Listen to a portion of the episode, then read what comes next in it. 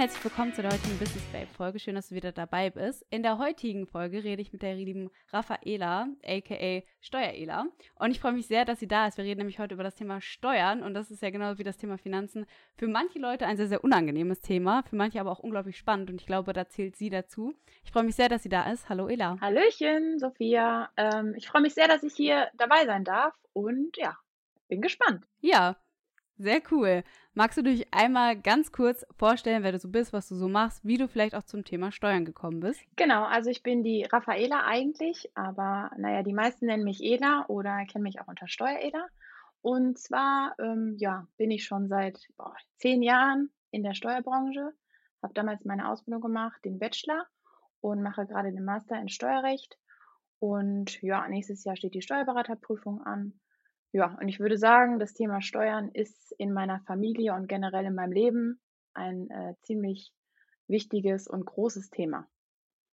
Mhm, du arbeitest auch in einem Familienbetrieb, habe ich schon rausgehört, ne? Genau, also ähm, die Hälfte meiner Familie ist sozusagen ähm, ja, im Steuerbereich tätig.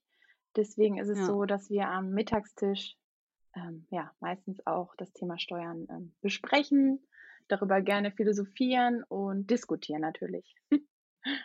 Das ist echt cool, weil ich glaube, das haben ja auch nicht mehr so viele Familien gemeinsam. Früher war das ja eher so ein bisschen typisch, dass man so viele Familienbetriebe hatte. Aber das ist natürlich auch cool, wenn man mit seinen Eltern, Geschwistern, Tanten, Onkeln auf einer Familienfeier dann irgendwie so ein großes Thema haben, wo halt auch alle irgendwie mitreden können, oder? Ja, das stimmt schon. Ähm, natürlich ist es auch so, zwischen Geschwistern kann es natürlich auch mal lauter werden, aber auch ähm, harmonisch. Also man muss sich natürlich Mhm. erstmal einen Weg finden, wie man sich am besten irgendwie auf so einem Level einigt, aber es macht halt super viel Spaß. Und wenn man sich super ergänzt, dann ist es ja noch cooler, zusammen sich was Schönes aufzubauen. Und es motiviert halt total. Also, ne, das Mhm. ist einfach richtig cool. Kann ich nicht anders Ja. sagen. Ich finde es halt bei dir auch so also spannend, weil du ja auch sehr, sehr begeistert über das Thema Steuern sprichst. Und ich glaube, wie ich vorhin auch schon gesagt habe, das Thema Steuern ist ja auch tendenziell bei manchen Leuten als so ein leicht negatives Thema verankert. Das sind irgendwie so Sachen, mit denen man sich entweder nicht auskennt oder vielleicht auch, wo man nicht so sonderlich Lust drauf hat. Und ich kenne auch relativ wenig Leute, die ihre Steuern sozusagen auch selber übernehmen. Ähm, du siehst das Ganze ja so ein bisschen anders und das hast du ja auch vorhin schon so ein bisschen erklärt. Ähm, Glaubst du, dass es halt nur die Begeisterung bei dir auslöst, weil das halt irgendwie bei dir so ein bisschen in der Familie verankert ist oder auch einfach generell, weil du das Thema so spannend findest? Also ich hätte ja auch alles Mögliche machen können, worauf ich Lust gehabt hätte, aber ähm, ich glaube einfach, weil es einfach mich so gefasst hat, weil es einfach Höhen und Tiefen gibt. Es ist, beschreibt das Leben an sich. Die Steuern, das hört sich zwar immer so ein bisschen vielleicht lustig an, aber es ist wirklich so, dass Steuern das pure Leben sind. Das sage ich auch immer so. Meine Mädels lachen Ja. darüber immer, aber sie wissen genau, was ich meine. Ähm, es ist halt wirklich so, dass man im Steuerbüro alle möglichen Lebensphasen eines Menschen mitbekommt. Ich sag mal von Geburt bis Tod, bis Hochwasser, bis äh, Corona-Krise, bis weinende Menschen, über lachende Menschen. Also es ist gar nicht langweilig und natürlich ähm, hat es alles immer in dem Mantel des Steuerrechts irgendwie nochmal einen anderen Bezug und eine andere Wertung. Das heißt, jede Lebensphase kann man ja auch ein bisschen in so einen steuerrechtlichen Fall oder eine steuerrechtliche Fallgestaltung ja implementieren. Deswegen ähm, ist es gar nicht langweilig und ich meine, wir haben viel mit Zahlen zu tun, keine Frage, aber jetzt auch nicht wie Mhm. äh, Mathematiker. Also das Mhm. ist total überschaubar und aus den Zahlen kann man halt unendlich viel lesen und auch Mhm. unendlich viele Fragen stellen oder ähm, ja, Stellschrauben sich überlegen mit den Unternehmen zusammen, woran vielleicht ähm, verschiedene Zahlen liegen könnten. Mhm. Das ist ja beim Thema Finanzen auch so. Also wenn du dir einfach mal anschaust, was die eigenen Finanzen so persönlich über dich aussagen, also worauf du besonders viel Wert legst, was, was du gerne, wo du gerne Geld ausgibst, wo du viel Geld ausgibst, wofür du überhaupt Geld ausgibst, mit wem du dir deine Finanzen teilst und so weiter und so fort. Also ich finde, das gibt auch sehr, sehr viel Aufschluss über das eigene Leben. Und ich finde auch so, die, das Thema Finanzen ähm, beschäftigt ja auch jeden, genauso wie das Thema Steuern auch. Also fast jeder oder eigentlich jeder hat mit dem Thema Steuern zu tun.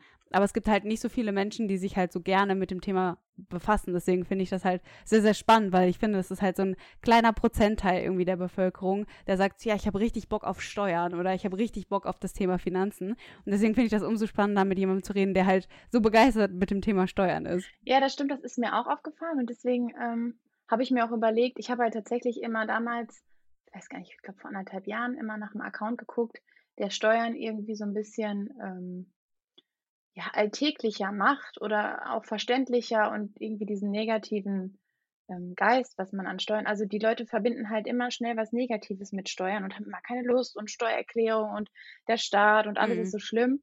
Ähm, und das hat mir auch gefehlt und deswegen ähm, habe ich dann gesagt, ja, dann mache ich das halt einfach mal.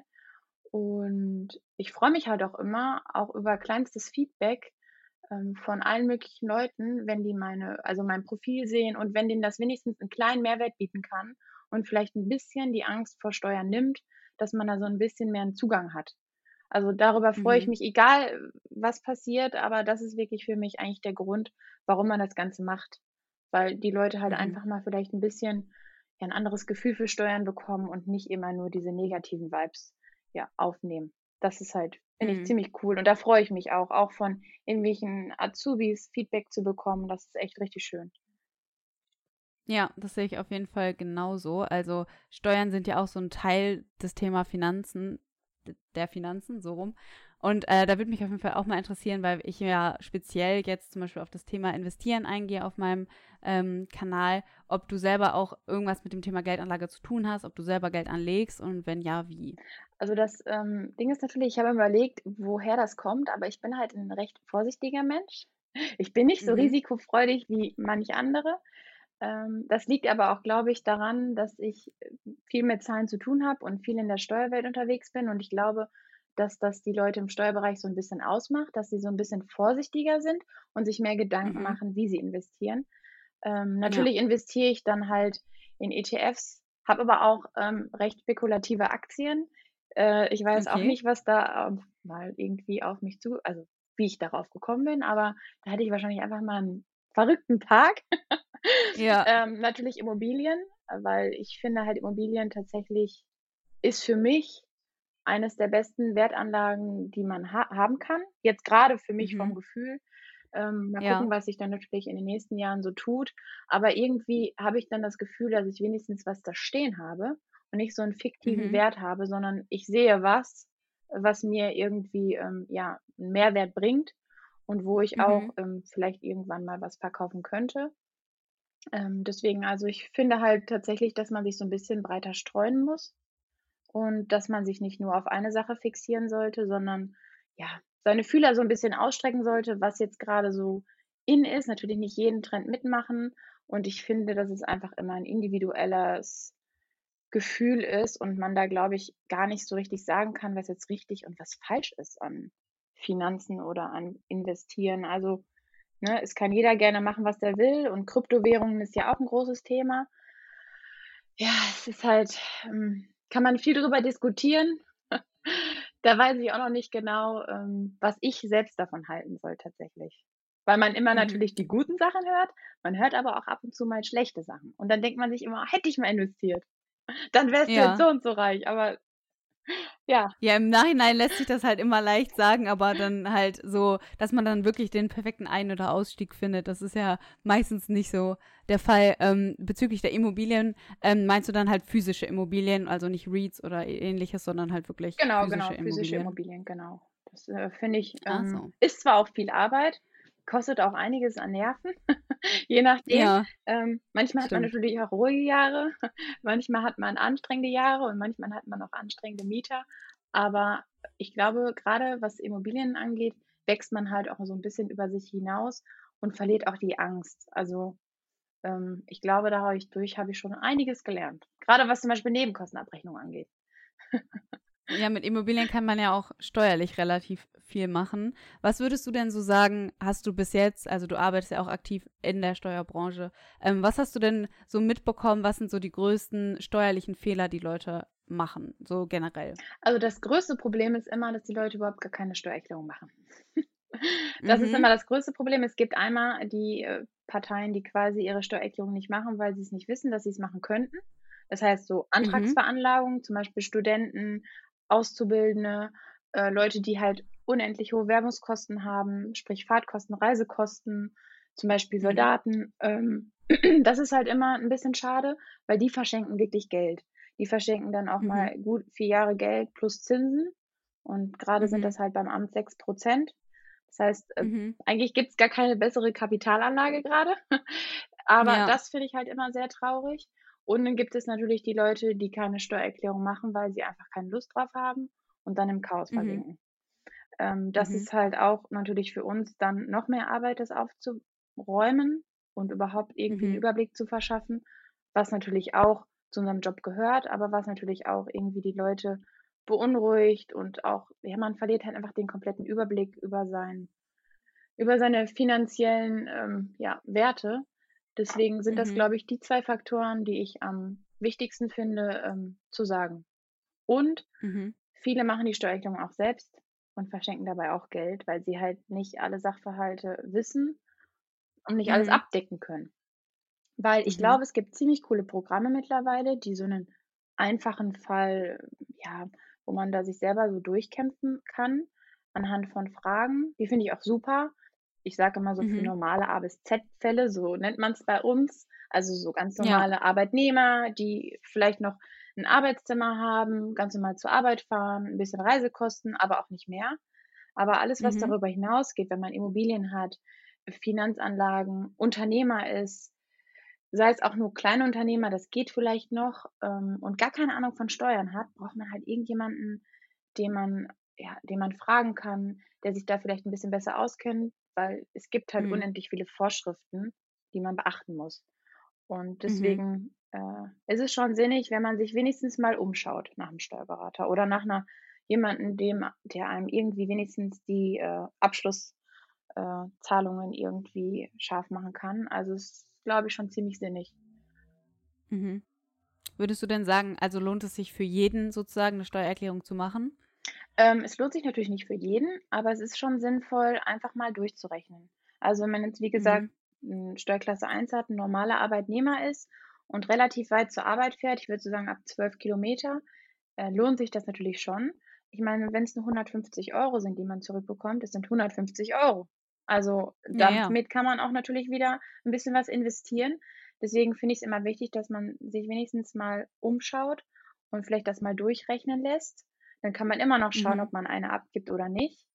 Aber meistens ist es so, ja, dass man damit schon echt oft Geld verschenkt oder natürlich auch eine abgeben muss, wenn man irgendwie Steuerklasse 3 und 5 hat oder Kleinunternehmer ist, wie auch immer. Aber es macht generell mal Sinn, wenn man sich öfter mal Gedanken macht, über Steuern und ob ich überhaupt eine mache und sich die Mühe macht, alle Unterlagen zusammenzusammeln. Weil ich meine, das kenne ich von mir selbst.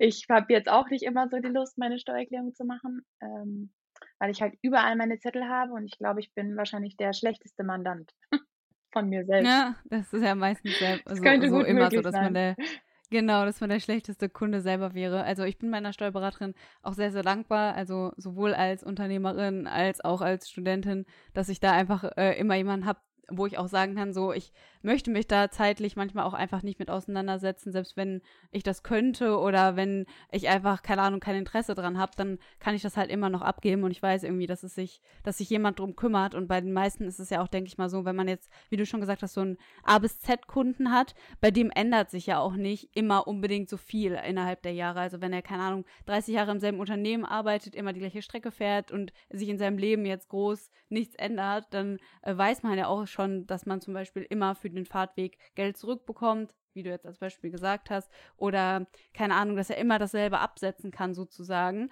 Und dann ist es halt auch nicht für einen persönlich dann immer so der große Aufwand, sondern man weiß einfach genau, was man dann machen muss, vielleicht auch, was man abgeben muss. Und dann ist es ja insgesamt auch ein kleinerer Aufwand, weil man alles sozusagen schon vorbereiten kann. Das stimmt. Und ähm, ich glaube auch, dass man sich überlegen muss, was man in der Zeit, in der man selbst seine Steuererklärung macht, das dauert dann wahrscheinlich Stunden bis Tage, wenn man die mal selber macht und keinen Plan davon hat, was man in der Zeit alles anderes machen könnte, was einem vielleicht in, eher einen Mehrwert bieten könnte, vielleicht in seiner Branche mhm. sich weiterbilden, ähm, Geld verdienen als Unternehmer in der Zeit. Also ich glaube, man muss auch einfach lernen, Aufgaben zu delegieren und abzugeben, dafür dann natürlich Geld zu zahlen. Aber dieses Geld hat man dann halt in den Zeiten, die man gespart hat, auch irgendwie wieder drin.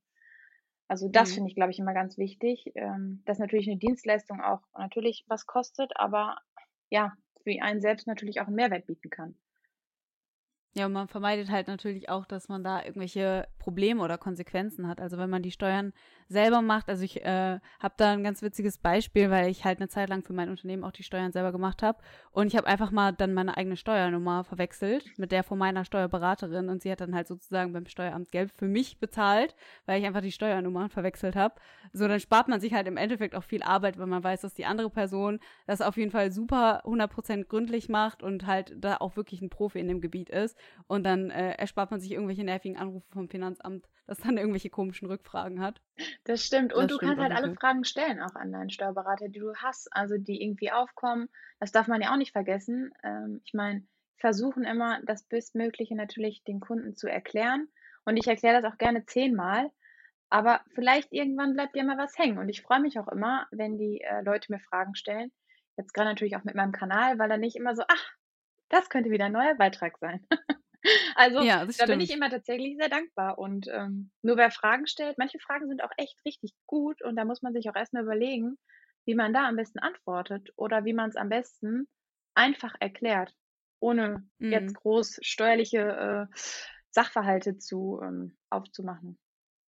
Ja, das stimmt. Jetzt in Bezug auf das Thema Geldanlage, ähm, was muss man denn so als normaler, typischer Anleger beachten, wenn man jetzt sein Geld investiert? Also ich würde immer darauf achten, dass man ähm, gegebenenfalls den Freistellungsauftrag bei seiner Bank gestellt hat, wenn man ganz normale Kapitalerträge hat und natürlich immer seine Bescheinigung ausdruckt. Ich glaube, die ganzen normalen Broker, da muss man die, glaube ich, immer irgendwie so online bereitstellen und die dann ausdrucken, ja. dass man diese einem genau. Steuerberater mhm. gibt ähm, es wird natürlich dann auch erst interessant, wenn man über den Sparerpauschbetrag kommt, also über die 801 Euro, ähm, wenn man ledig ist, dass dann da Kapitalertragssteuer gegebenenfalls einbehalten werden kann.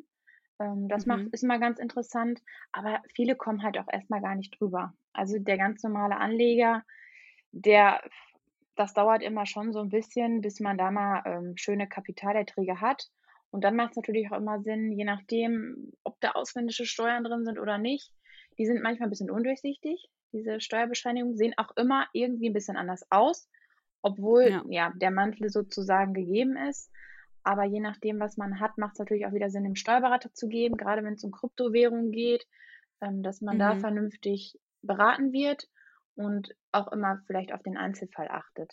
Also deswegen ist immer mhm. wichtig, dass man die Steuerbescheinigung parat hat, wenn man seine Steuererklärung macht, würde ich sagen und dass man seine Kapitalerträge so ein bisschen im Blick hat. Also wenn es wirklich ominös viel wird, sollte man dann mal ähm, einen Steuerberater aufsuchen oder jemanden, der einem da so ein bisschen an die Hand nehmen kann. Mhm.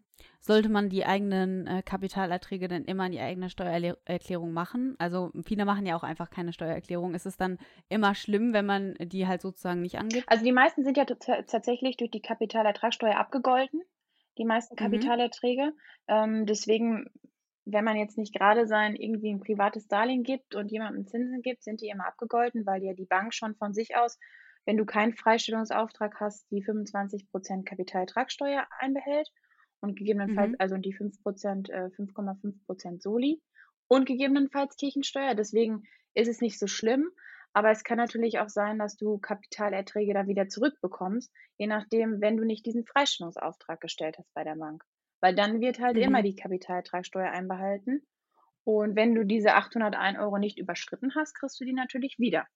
Über deine mhm. Steuererklärung mhm. aber dann nur. Also macht schon Sinn, so oder so mal eine zu machen. Ähm, wenn man mhm. natürlich viele Kapitalerträge hat. Wenn es jetzt 3 Euro sind, okay. Aber ja. selbst 100 Euro, wie gesagt, also ich würde halt nichts verschenken. Ja, das heißt, wenn man den Freistellungsauftrag nicht eingereicht hat, kann man sich die nachträglich noch wiederholen. Aber dann muss man das halt auch in der Steuererklärung machen. Genau, genau. Das wäre ganz sinnig. Okay. Und halt immer die Steuerbescheinigung dabei legen. Die wird ja auch öfter mal gerne vergessen. Das kenne ich ja aus der Praxis. Ja, ich muss auch tatsächlich zugeben, als ich angefangen habe zu investieren, habe ich bestimmt auch die ersten zwei oder drei Monate vergessen, meinen Freistellungsauftrag einzurichten, beziehungsweise habe den nur bei einem einzigen Depot eingerichtet und habe den äh, dann nicht gesplittet sozusagen, die 801 äh, mhm. Euro mhm. äh, auf verschiedene Broker, sondern halt äh, hatte die 801 Euro nur auf einem und äh, musste das dann natürlich nochmal äh, nachträglich ändern. Das war auch ein bisschen ärgerlich, aber im Endeffekt hat sich's äh, dann wieder geklärt und alles war gut. Aber es ist natürlich ein extra Aufwand, den man sich halt am Anfang dann sparen kann, wenn man von Anfang an einfach drauf achtet. Ich glaube, man muss von Anfang an immer gute äh, Weichen stellen, auch gerade wenn man sich zum Beispiel selbstständig macht wenn du es von Anfang an mhm. gut strukturiert hast, dann ist es auch eigentlich zum Ende, kann es dann auch nicht schlimm werden, weil du halt einfach Mhm. weißt, wie eine Buchhaltung funktioniert, du weißt, was deine Einnahmen, was deine Ausgaben sind, aber wenn du alles in 'ne, äh, Tüte packst, äh, dann Mhm. ist es halt nicht so praktisch, weil du auch selber das Gefühl für deine Finanzen gar nicht mehr hast. Also, du weißt gar Mhm. nicht, lohnt sich überhaupt mein ganzes Unternehmen oder lohnt es sich nicht? Aber wenn du dich mal kurz mit 'n paar Belegen beschäftigst, dann kannst du ja auch schon so 'n bisschen mehr 'n Gefühl dafür bekommen. Ja, und dafür muss man sich ja auch nicht mit dem Thema Steuern auskennen, sondern das sind ja dann einfach auch einfache Rechnungen, wenn man sich mal anguckt, okay, was sind eigentlich meine tatsächlichen Ausgaben, äh, was sind meine tatsächlichen Einnahmen und sich halt mal seine gesamte Unternehmensstruktur anguckt. Das sehe ich halt auch ganz oft, dass es dann immer so ist, ja, ja, ich weiß jetzt gar nicht mehr so richtig, was ich ausgegeben habe, aber das und das und das habe ich eingenommen. Und dann im Endeffekt ist es vielleicht so, dass man dann trotzdem noch im Nachhinein Steuer zahlen muss oder ähm, irgendwelche Steuern nachzahlen muss, die noch kommen. Und dann hat sich das im Endeffekt doch nicht gelohnt. Und äh, wenn man das einmal richtig durchkalkuliert hätte, hätte man sich halt die gesamte Zeit davor ersparen können, weil man von Anfang an ausgerechnet hätte, dass es sich eh nicht lohnt. Ja, und ich glaube, wenn man sich mal die Belege anschaut, dann fällt einem wahrscheinlich auch mal auf, was man eigentlich für Ausgaben tätigt, die eigentlich auch vielleicht überflüssig sind, wo man wieder so ein bisschen Mhm. optimieren könnte.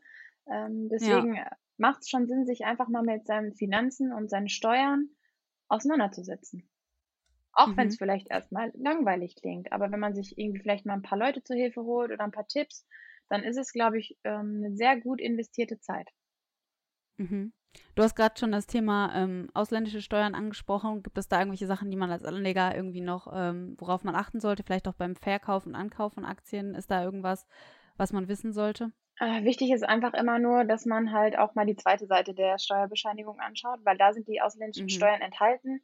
Aber wie gesagt, das kommt dann auch immer auf den Einzelfall an, wie man da Mhm. zu entscheiden hat. Äh, das macht aber dann meistens auch, ja, der Broker oder die, ähm, Bank, ähm, macht das dann meistens immer schon korrekt und Mhm. trägt das dann auch in die richtige Zeile ein. Okay. Hast du denn ähm, im Laufe der Zeit so ein paar Tipps für generell äh, Leute, die in den Kapitalmarkt investieren, ähm, so herausgefunden, was man halt gut machen kann, um vielleicht so einen kleinen äh, Steuervorteil zu haben oder einfach generell Sachen, die man beachten kann, wo man vielleicht ein paar Steuern sparen kann? Also sparen ist natürlich immer ein bisschen schwieriger, aber das ist natürlich das Ding mit dem Freistellungsauftrag. Also das sollte man nicht vergessen. Dann hat man am Ende Mhm. weniger Arbeit für seine Steuererklärungen. Und wie gesagt, ähm, ich kriege natürlich immer nur den Output. Also ich kriege eigentlich immer nur das, was die Leute schon investiert haben. Wie die Leute sich dann Ja. aufgestellt haben, ja gut, beraten sie meistens mit ihrem Finanzberater oder haben halt selber irgendwie eine Struktur in ihren Finanzen. Mhm. Ich finde es halt immer wichtig, dass man sich einfach generell ein bisschen breiter aufstellt, was natürlich auch irgendwie ein bisschen mehr Arbeit ist, aber auch 'n Mehrwert bringt. Also gerade, ich finde Kryptowährungen sehr interessant, steuerlich natürlich auch, weil sich da wahrscheinlich noch einiges tun wird, weil da noch nicht alles, ja, gesetzlich geregelt ist. Deswegen finde ich schon cool, wenn die Leute darin investieren, aber ich würde jetzt nicht sagen, das ist genau der Tipp, weil für jeden ist es, glaube ich, einfach eine Einzelfallentscheidung und individuell zu Mhm. treffen. Wichtig ist nur, dass man seine Kapitalerte Kapitalerträge auch vernünftig angibt, dass man die im Blick hält, dass man weiß, wo man investiert und dass man auch weiß, in was man investiert, dass man sich das vielleicht auch Mhm. mal genau anschaut, was das Unternehmen tut, was natürlich auch viele wahrscheinlich Ja. gar nicht mehr machen durch diese einfachen Broker, die es gibt, ähm, Mhm. dass man sich dahingehend einfach informiert und den Output dann natürlich versucht, seinem Steuerberater vernünftig mitzuteilen und auch am besten nichts Mhm. vergisst. Das wäre vielleicht auch ganz Ja. gut. Ja, das ist auf jeden Fall auch ein äh, guter Tipp. Ähm, bezüglich zum Beispiel einer äh, Nichtveranlagungsbescheinigung für Studenten, ähm, hast du da schon äh, bemerkt, dass es halt auch sinnvoll sein kann für zum Beispiel Geringverdiener, wenn die äh, Kapitalerträge über 801 Euro haben, ähm, ob sich das lohnt, die zu beantragen? Ja, also es lohnt sich schon, aber man muss halt auch mal denken, dass die natürlich über 4 Jahre bindet. Ähm, Mhm. es gibt Fälle, in denen sich das lohnen kann, auf jeden Fall. Aber Studenten würde ich sowieso immer mal in eine andere Kategorie packen, weil die natürlich auch vorweggenommene Werbungskosten haben können. Und das ist bei den Studenten Mhm. nicht immer ganz wenig. Aber gerade die ihren Master jetzt noch machen, Bachelor ja nicht, es sei denn, sie haben vorher schon eine Ausbildung gemacht. Also wenn es quasi die Zweitausbildung ist, lohnt sich das schon mal, eine Steuererklärung zu machen. Deswegen würde ich da jetzt erstmal per se jetzt nicht unbedingt eine Nichtveranlagungsbescheinigung machen, wenn die ein paar Kapitalerträge haben. Äh, wenn die auch nur Mhm. 2.000, 3.000 Euro Verlust quasi gemacht haben in den Jahren, können die das quasi wieder absetzen, wenn sie dann mal Geld verdienen. Also es kann dann diese Mhm. negativen Werbungskosten können dann wieder hingegengerechnet werden, wenn dann das Einkommen Mhm. da ist. Und deswegen würde ich diesen Steuerspareffekt immer bevorzugen vor den ganzen Kapitalerträgen, weil das einfach wirklich bares Geld ist, was quasi verloren geht, wenn man sich nicht mal damit Ja. befasst. Also das ist schon echt immer ein Punkt bei den Studenten, der vergessen wird, weil viele Studenten halt, wenn sie studieren, gar nicht daran denken. Sie denken gar Ja, nicht daran, vielleicht stimmt. eine Steuererklärung zu machen. Und ich erlebe das immer wieder.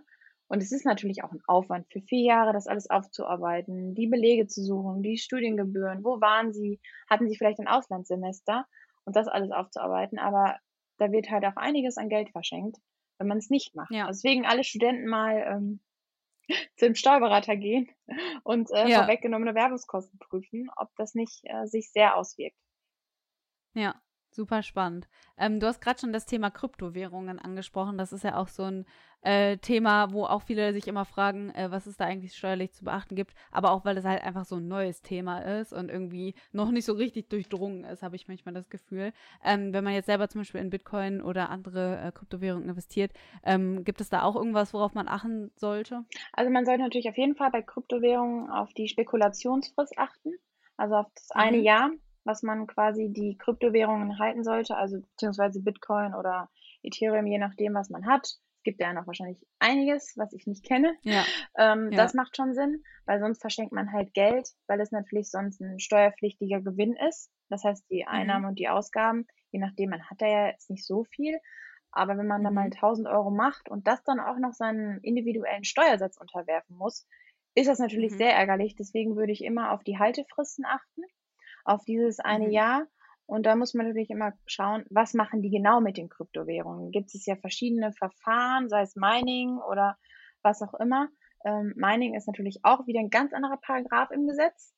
Da gibt es Mhm. auch einen Freibetrag von 256 Euro, aber man muss halt tatsächlich immer individuell schauen, ob Mining nicht vielleicht auch gewerblich sein könnte. Also es ist immer wichtig bei Ja. den Kryptowährungen, wenn es jetzt ein paar Euro sind, geht's vielleicht noch. Aber wenn es wirklich um mehrere hundert bis tausend Euro geht, sollte man immer vorher mal mit seinem Steuerberater sprechen und genau analysieren, was tue ich damit, was habe ich vor damit, habe ich da eine Mhm. Gewinnerzielungsabsicht, wie lange habe ich die, ähm, Mhm. was mache ich damit genau, damit wir entscheiden können, in welche Kategorie wir das packen können und wir ja auch natürlich die gesetzlichen Grundlagen immer so ein bisschen im Blick haben. Da gab es jetzt wohl Mhm. auch ein Urteil zu, aber ich denke, da wird sich noch also wirklich einiges tun, weil das Thema ja auch noch so neu ist. Also ich glaube, Ja. da wird sich noch einiges entwickeln und eigentlich fehlt ja auch noch so eine Definition, eine Ja, gesetzliche. das stimmt. Deswegen ähm, Ja. freue ich mich, was da passiert und es ist ein super spannendes Thema. Aber wie ich immer gerne im Steuerrecht sage, Einzelfallbetrachtung. Ja, ja, das Das ist stimmt. Okay. tatsächlich so, also du kannst halt nicht so pauschal eine Antwort geben. Du Ja. kannst immer nur die Einzelfälle angucken und jeder ist immer individuell und hat andere Ideen. Manche betreiben dieses Mining und haben, finden das richtig toll und machen das gewerblich. Dann ist es natürlich ein ganz anderer Paragraph wieder und auch ganz Mhm. andere gesetzliche Grundlagen. Deswegen ist Mhm. es immer individuell zu entscheiden, tatsächlich. Ich glaube, teilweise wissen die Leute auch gar nicht so, was die richtige Abgrenzung zwischen einem privaten und einem gewerblichen Betrieb ist, weil, also ich kenne auch Leute, die haben in so einer Halle mehrere PCs, wo die halt äh, Mining betreiben mit und da würde ich jetzt persönlich schon sagen, ja, okay, das ist ja irgendwo gewerblich, wenn man schon so viele Computer daran laufen hat und solche Summen dadurch generiert. Ähm, aber ich kenne auch die Person, die dann sagt, nö, nö, das mache ich ja nur zum Hobby und so weiter und so fort. Also ich glaube, das ist halt auch so ein bisschen schwierig, was jetzt genau bedeutet, gewerblich, wann muss man Gewerbe anmelden, wann muss man eine gewinnbringende Tätigkeit anmelden und so weiter. Ich glaube, da herrscht halt noch sehr viel so Verwirrung, was das Ganze Aber es angeht. ist auch tatsächlich, ähm, dieses Liebhaberei und Gewinnerzielungsabsicht ist auch ein Thema, was natürlich auch steuerrechtlich unter verschiedenen Aspekten zu betrachten ist und wo es natürlich auch verschiedene Verfahren gibt, herauszufinden, ob es wirklich eine Gewinnerzielungsabsicht ist. Gibt es einen Totalüberschuss? Was hat der überhaupt in Zukunft vor? Also es gibt da einen riesigen Fragenkatalog, den ich natürlich aus der Mhm. Praxis kenne, wo das Finanzamt auch prüft, ist das jetzt ein Hobby? ist das Liebhaberei oder ist das wirklich eine ernst gemeinte Gewinnerzielungsabsicht und ein Gewerbebetrieb? Oder ist das Mhm. nur äh, ja, zum Spaß? Und das wird natürlich alle paar Jahre mal geprüft, je nachdem, was man gerade macht und ob man Gewinne macht. Aber das ist halt auch ein riesiger Fragenkatalog. Also das ist auch wieder Mhm. so individuell. Also das kann man sich gar nicht vorstellen, was die natürlich auch alles wissen wollen, weil klar, im Amt hast du ja auch einen ganz anderen Blickwinkel auf die verschiedenen Sachverhalte. Ja, ja. Und das Amt kann natürlich auch nur die Daten prüfen, die es bekommt. Also das, das redet ja dann nicht unbedingt mit dir selber oder redet vielleicht nur mit dem Steuerberater und dann haben die halt auch nichts anderes als diese Daten und Fakten und da kann man halt auch noch fünfmal sagen, ja, ja, aber ich mache das ja nur zum Hobby, aber wenn man im Jahr trotzdem 100.000 Euro damit verdient, dann sieht das Finanzamt das vielleicht trotzdem anders als du. ja, das stimmt. Also ähm, ist auf jeden Fall einiges an Diskussionsbedarf dann immer da, das kann man schon mal sagen. Und auch super spannend. Ja. Super spannend und super interessant ähm, ja, muss man sich immer so ein bisschen durchkämpfen dann im Einzelfall. Mhm. Ja, super spannend. Äh, jetzt haben wir auch schon so ein bisschen die Themen, äh, die großen Themen abgehakt. Ich weiß nicht, ob du zu den Bereichen ähm, Anlagen und Zertifikate, ähm, Anleihen und Zertifikate oder so Derivate in der Richtung, ob es da irgendwelche steuerlichen Unterschiede gibt oder ob das alles auch so ein bisschen unter den ähm, Freistellungsauftrag fällt. Das meiste fällt tatsächlich unter den Freistellungsauftrag. Ähm, wie gesagt, bei den Finanzanlagen sehe ich halt auch, also sehen wir meistens immer nur den, den, ja, den Output, was die Leute da investiert haben. Ähm, mhm. deswegen mhm. würde ich sagen, dass, die, dass man halt tatsächlich auf seine Bescheinigung achten sollte. Also steuerlich, ja. klar gibt es immer irgendwelche Sachen, die man vielleicht berücksichtigen könnte, aber ich weiß nicht, ob es vielleicht in den Investments, die man tätigt, dass man da vielleicht mhm. nochmal schaut, wie man Steuern sparen kann, was die genau tun, ob die vielleicht auch irgendwelche, was weiß ich, Steuersparverträge haben. Ne? Also mhm. da sollte man immer tatsächlich schauen. Ja, super cool. Jetzt hast du eigentlich schon alle Fragen von mir zum Thema Geldanlage beantwortet und du hast auch schon die Frage zu dem Thema Steuertipps, äh, Steuertipps mit äh, für Studenten ähm, beantwortet. Also du hast auch gesagt, für Studenten lohnt sich das auf jeden Fall auch weil gerade die Leute, die halt äh, gerade unseren Kanälen folgen, glaube ich, sind tendenziell auch noch ein bisschen jünger, studieren gerade oder machen eine Ausbildung. Ähm, gibt es da vielleicht auch Unterschiede zwischen dem Thema Ausbildung und Studium, was man vielleicht noch steuerlich betrachten sollte? Also Ausbildung ist auch ganz, ganz wichtig. Gerade das letzte Jahr. Meistens verdient man ja in der Ausbildung in den ersten zwei, drei Jahren wenig. Also meistens auch mhm. unterm Grundfreibetrag, also unter den 9000 Euro. Das heißt, in den Jahren kannst du dir auch keine Steuern zurückholen, weil wenn du keine Steuern zahlst, kannst auch keine zurückbekommen. Aber es ist mhm. natürlich mhm. immer ganz spannend, wenn das Jahr ist, in dem du deine Prüfung bestanden hast. Weil in dem Jahr mhm. zahlst du, wenn du halt dann Glück hast und weiter beschäftigt wirst und dann auch ein ganz normales Bruttogehalt bekommst, zahlst du natürlich dann Lohnsteuer, weil du dann auch über die äh, Freibeträge kommst. Und diese Lohnsteuer ist eine Jahressteuer. Das heißt, es gibt da so eine Tabelle und der mhm. Gesetzgeber mhm. geht davon immer aus, dass man quasi ein Jahr lang arbeitet. Das heißt, in dem vielleicht halben Jahr, in dem du ausgelernt bist, kann sein, dass du viel, viel mehr Steuern zahlst, als du eigentlich zahlen müsstest, weil es halt eine Jahressteuer ist. Und gerade in den ah, ja. Fällen gibt es für die dann nicht mehr Auszubildenden auch einiges an Steuern wieder, äh, wenn sie mal ihre Steuererklärung abgeben. Das vergessen aber auch immer viele. Weil sie denken so, mhm. ja, jetzt bin ich fertig, aber gerade das Jahr, wo die Ausbildung beendet worden ist, ist halt super spannend. Und wenn man da natürlich dann noch irgendwie weit zur Arbeit fährt oder sich noch weiter bildet, dann kann man dann noch mehr rausholen. Also es ist gerade auch bei Auszubildenden wichtig, wenn sie die Ausbildung beendet haben. Da sollte man immer drauf mhm. achten. Und Studenten ja sowieso, Bachelor natürlich nicht, Erstausbildung zählt nicht, aber Zweitausbildung äh, ist immer super spannend. Also da sollte man mhm. immer mal sich eine zweite Meinung holen oder eine erste Meinung vom Steuerberater. Ja. Okay, also zusammenfassend würdest du sagen, auf jeden Fall lohnt es sich für die meisten eine Steuererklärung zu machen und das Thema kann super spannend sein. Ähm, und äh, auf jeden Fall super viel weiterhelfen, gerade wenn man halt vielleicht auch nicht nur dieser ja, Berufseinsteiger ist, der eigentlich noch keine Steuern zahlt, sondern einfach prinzipiell, wenn man arbeitet, Arbeitnehmer ist und so weiter und so fort. Ähm, finde ich auch super spannend und ich finde es sehr cool, dass du da mit so viel Begeisterung drüber redest. Äh, es ist auch mal erfrischend, das Thema Steuern so in diesem positiven Aspekt zu sehen und nicht so verteufelt, wie es halt manchmal wird. Ähm, auf jeden Fall vielen Dank, dass du in dem Podcast dabei warst. Ich hoffe, da sind sehr, sehr viele Aspekte drin gewesen, die den Hörern weiterhelfen. Und äh, ja, das Schlusswort hast auf jeden Fall du. Das heißt, wenn du noch irgendwelche Anmerkungen hast, irgendwas, was die Welt wissen sollte, dann äh, kannst du das auf jeden Fall jetzt noch loswerden. Ähm, ja, sehr cool. Das hat mich sehr gefreut. Und ja, ich würde mich freuen, wenn sich die Menschen mehr mit Steuern beschäftigen und auch mal mit ihren mhm. eigenen Finanzen und ihren eigenen Steuern, weil Steuern sind nicht langweilig, Steuern sind immer das pure Leben. Das ist, klingt lustig, aber es ist einfach so. Und egal, was ja. im Leben passiert, es gibt immer einen steuerlichen Mantel, den man quasi darüber setzen kann. Deswegen, ja, guckt euch mal eure Finanzen an, guckt euch mal eure Steuern an und informiert euch mal ein bisschen darüber, weil das ist einfach ein ziemlich cooles Thema, was auch einfach einen Mehrwert für einen selber bieten könnte. Und mhm. hat mich sehr gefreut, hier ja, im Podcast zu sein und mal gucken, was so noch passiert. Sehr cool. Dann hören wir uns nächste Woche wieder in der nächsten Podcast-Folge und ich wünsche euch noch einen wunderschönen Tag. Tschüss!